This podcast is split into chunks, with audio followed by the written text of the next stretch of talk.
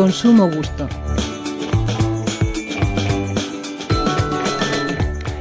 La palabra réplica es preferible a falsificación, pero es un eufemismo, porque sigue siendo una falsificación, pero parece que se ha puesto de moda, sobre todo en las redes sociales. El caso es que España dicen que es el segundo país de Europa que más imitaciones compran los consumidores.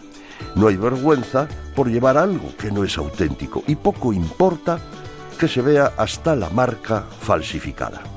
Unos dicen que les acercan a esa clase social deseada a la que no pertenecen ni pueden pertenecer.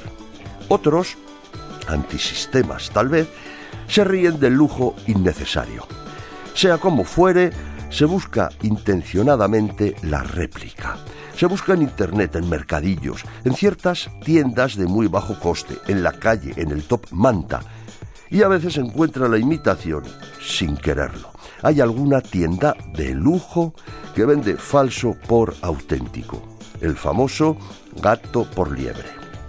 Se hacen imitaciones, falsificaciones, réplicas, como quieran llamarlo, de casi todo. Por supuesto, abundan en el sector textil, en el calzado, marroquinería y todo tipo de complementos.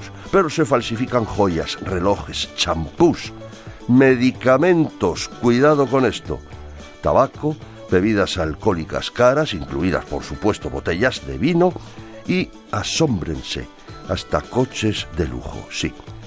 ¿Y saben lo más falsificado? Cuidado, los juguetes. En España comete un acto ilegal quien se lucra con la venta de un producto falso, pero no la persona que lo compra, según he leído.